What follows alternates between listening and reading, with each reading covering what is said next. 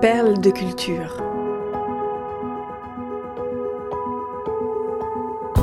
Découvrez comment les artistes trouvent l'inspiration dans leur propre vie pour créer des œuvres d'exception. Une série au cœur de la création, proposée par Cultura et racontée par David Abiker. Persépolis de Marjane Satrapi. 9 septembre 1994. Accompagnée de ses parents et de sa grand-mère, Marjane Satrapi, 25 ans, se rend à l'aéroport international Mehrabad de Téhéran. C'est décidé. Elle quitte définitivement l'Iran. Elle met les voiles pour ne plus avoir à le porter, pour ne plus être soumise aux dictates des religieux qui contrôlent le pays depuis la révolution islamique de 1979. Elle part seule, direction la France. Pendant deux ans et demi, elle vit à Strasbourg où elle étudie à l'école supérieure des arts décoratifs. En 1997, elle débarque à Paris dans la capitale, la jeune illustratrice fréquente une bande d'auteurs de bandes dessinées qui ont transformé un appartement de la célèbre place des Vosges en une ruche d'artistes.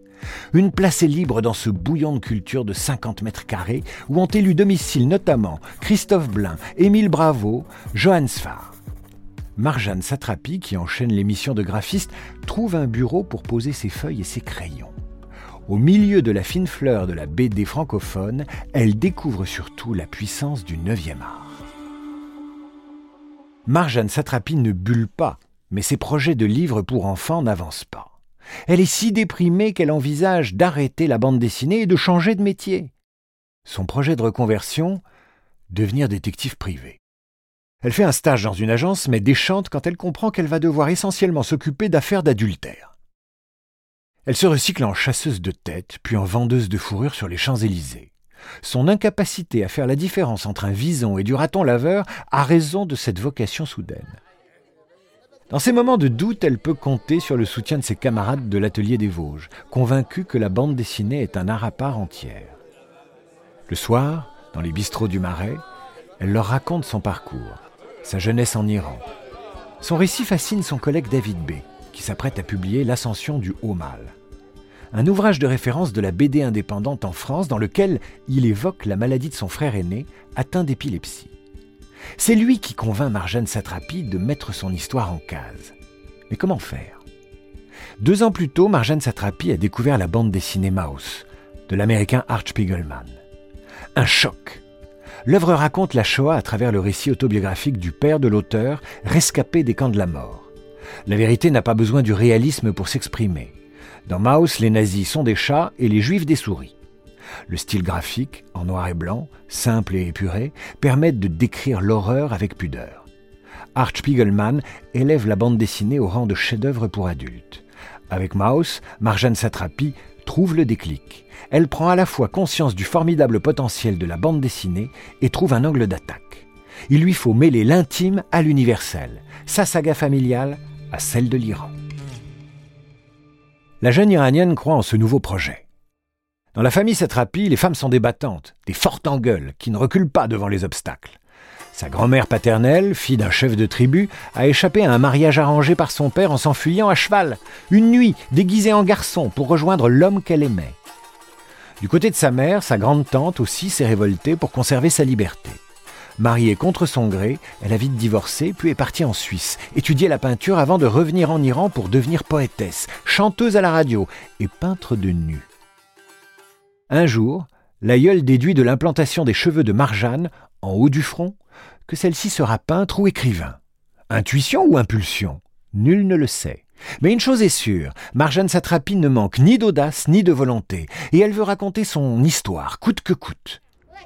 Ce sera Persépolis où l'héroïne, Margie, qui devient une femme, retrace toute sa jeunesse, passée avec en toile de fond la transformation politique et sociale de l'Iran entre 1979 et 1994.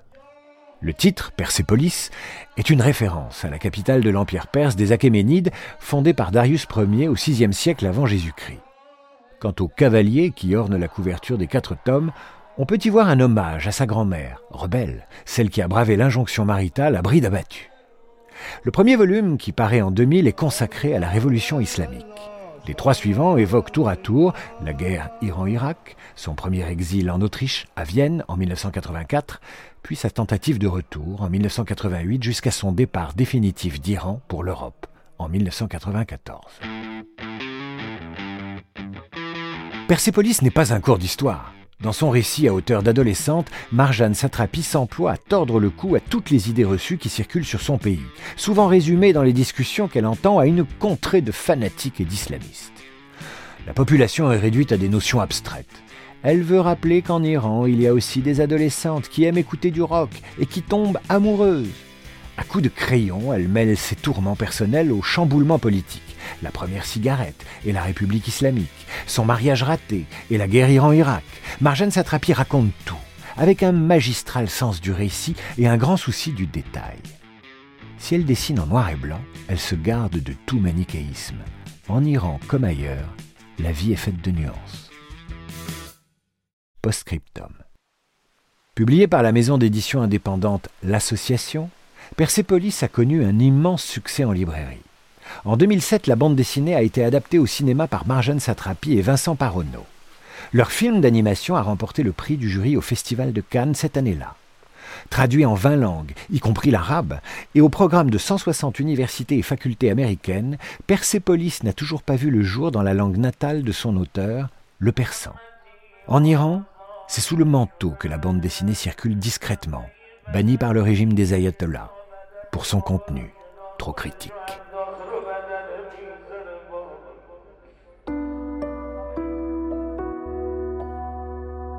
Perle de culture est un podcast Cultura produit par Création Collective.